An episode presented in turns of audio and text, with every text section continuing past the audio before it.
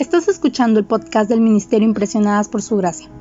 Nuestra serie actual se titula Reto de Lectura 365, Comprendiendo la Biblia, un estudio a través de la Biblia en orden cronológico. El reto de hoy es leer Primera de Crónicas capítulo 26 al capítulo 29 y Salmos 127 por lo que te animo a que puedas abrir tu Biblia y nos acompañes en este episodio a estudiar la Biblia.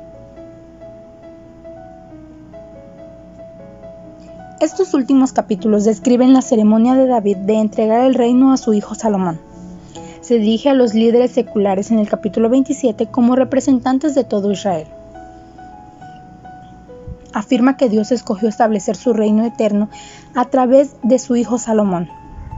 Los líderes pueden cumplir mejor su función de apoyar a Salomón buscando los mandamientos de Dios. Y a continuación, David se dirige a Salomón y le entrega los planos para el templo que ahora es trabajo de Salomón. El cronista describe una transición suave y ordenada entre David y Salomón. Fue importante alentar a su audiencia con una imagen positiva del legado de sus padres fundadores que construyeron su primer templo. El consejo de David a Salomón es muy parecido al de Josué cuando se dirigió a los israelitas antes de entrar en su tierra prometida en Josué 1.5. Salomón ahora debe de ser fuerte y hacer la obra para poder edificar la casa de Dios.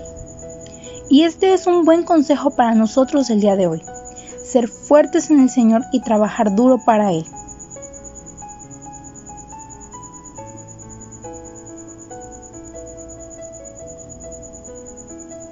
Mañana continuaremos con este viaje por la Biblia.